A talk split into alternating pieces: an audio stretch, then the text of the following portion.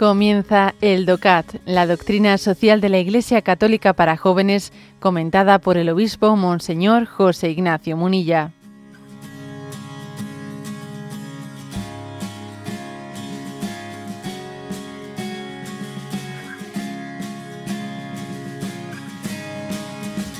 Punto 64. ¿De dónde vienen los derechos humanos?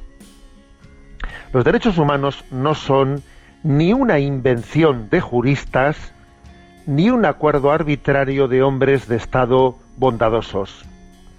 Se trata más bien de los derechos primarios propios de la naturaleza humana. Se los reconoce como la base fundamental de un entendimiento sin fronteras para una vida en libertad, con dignidad e igualdad. Son reconocibles por medio de la razón y tienen su raíz última en la dignidad que es propia del ser humano en virtud de su carácter de imagen de Dios. Por ese motivo, estos derechos son universales, es decir, no dependen ni del tiempo ni del lugar. Son inviolables, porque lo es su fundamento, que es la dignidad del hombre, y también son inalienables, es decir, no se puede privar a nadie de estos derechos y no hay nadie que tenga el poder de atribuírselos o negárselos a otra persona. Los derechos humanos se han de reconocer a sí mismo en su totalidad y han de protegerse de la falsificación ideológica.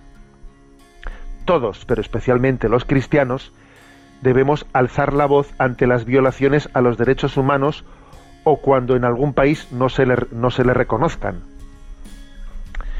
Bueno, mm, pues Aquí hay una, eh, después de haber dicho en el punto anterior cuál es el significado de los derechos humanos, de dónde vienen los derechos humanos, se pregunta ahora, de dónde vienen, y lo que viene a decir es que son inherentes, ¿eh? inherentes a la persona, que nadie piensa que se conceden los derechos humanos. los derechos humanos no son una concesión de un poder, ¿eh?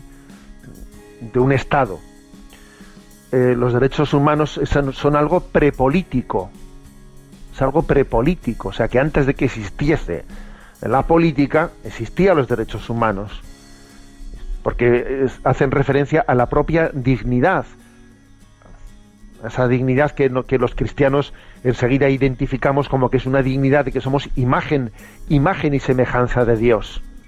Claro, aquí lo de la fundamentación de, de dónde viene la dignidad es muy importante, porque claro, si no se identifica bien la dignidad, existe el riesgo de que los, eh, de que los poderes, los poderes políticos, se crean ellos, ¿no? Con el derecho, ¿eh?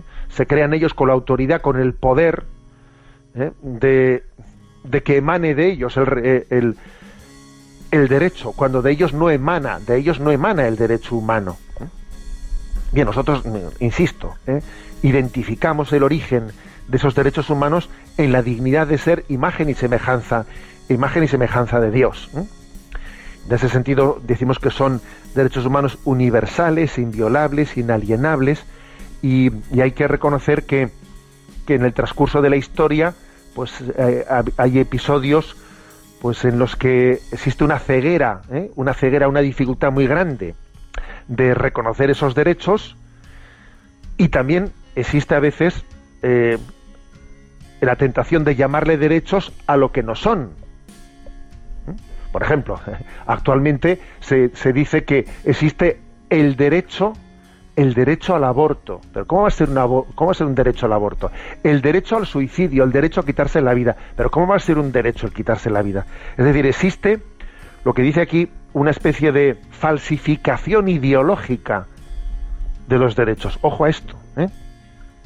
es muy típico que se le llame derecho a cualquier cosa. Tan, tan, tanto riesgo existe en negar los verdaderos derechos como llamarle derecho a lo que, a lo que no es. Existe una falsificación ideológica muy, muy grande. Porque, en el fondo, el derecho, los derechos humanos se reconocen como algo que nos precede, que nos precede pero claro, no es una ideología mía que está, que, está imponiendo. Es decir, eh, por ejemplo, el derecho, el supuesto derecho al suicidio, al suicidio asistido es absurdo, porque la vida, la vida me precede. A mí nadie me ha pedido permiso para venir a esta vida, ni, ni me ha ni, me ni tengo yo derecho alguno a, decidir el cuándo y el cómo. La vida es algo que me precede, ¿no? Y los derechos humanos también nos, nos preceden. Yo, no puedo de alguna manera confundir derechos humanos con mi proyección ideológica sobre ellos. ¿eh? Insisto, en este momento existen dos riesgos iguales. Uno es el, el de la negación de esos derechos humanos o el de la confusión desde la distorsión desde nuestras ideologías llamando derecho humano a lo que no es, ¿eh? a lo que no es, confundiendo, confundiendo deseos con derechos. Eh, aquí hay dos, dos, dos citas, una de Nelson Mandela, negarle a la gente los derechos humanos es maltratar, maltratarla en su propia naturaleza. Y otro texto del Papa Francisco de Evangelii Gaudium 213 que dice, frecuentemente para ridiculizar alegremente la defensa de que la Iglesia hace de la vida, se procura presentar su postura como algo ideológico, oscurantista y conservador. Sin embargo, esta defensa de la vida, por nacer, esta defensa de la vida del nasciturus, está íntimamente ligada a la defensa de cualquier derecho humano. Supone la convicción de que un ser humano es siempre sagrado e inviolable en cualquier situación y en cada etapa de su desarrollo. Es un fin en sí mismo y nunca un medio para resolver otras, otras dificultades. ¿no? La gran batalla que, que lleva contra viento y contra marea, ¿no? la Iglesia Católica en la defensa de la vida del nasciturus, es, es paradigmática para entender lo que son los, lo que son, lo que son los derechos humanos. ¿eh? Esto el Papa en este texto de Evangelio Gaudium lo, lo, reseña. Ese, la vida, la vida de ese, de ese niño eh, no puede ser, no, o sea, no puede, su derecho a la vida no lo puede dar, es absurdo, no lo puede dar un Estado. Un Estado decide que, que vamos a, considerar persona humana a alguien pues a partir del momento del parto o a partir de los seis meses o a partir de los cuatro meses. ¿Cómo, cómo puede un derecho humano, como es la vida, nacer de una decisión arbitraria?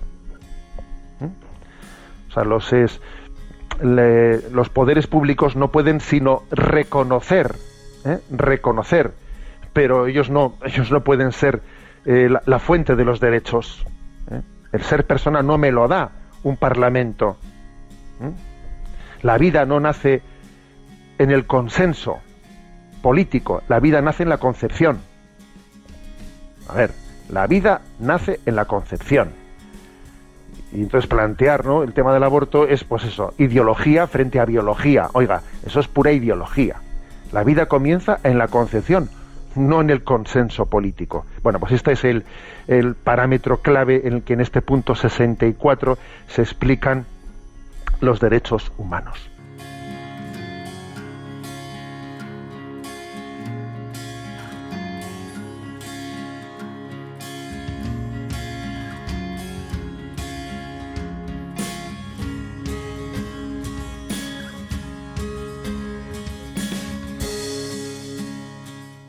Has escuchado el DOCAT, la doctrina social de la Iglesia Católica para jóvenes, comentada por el obispo Monseñor José Ignacio Munilla. Encuentra todos los audios en radiomaria.es.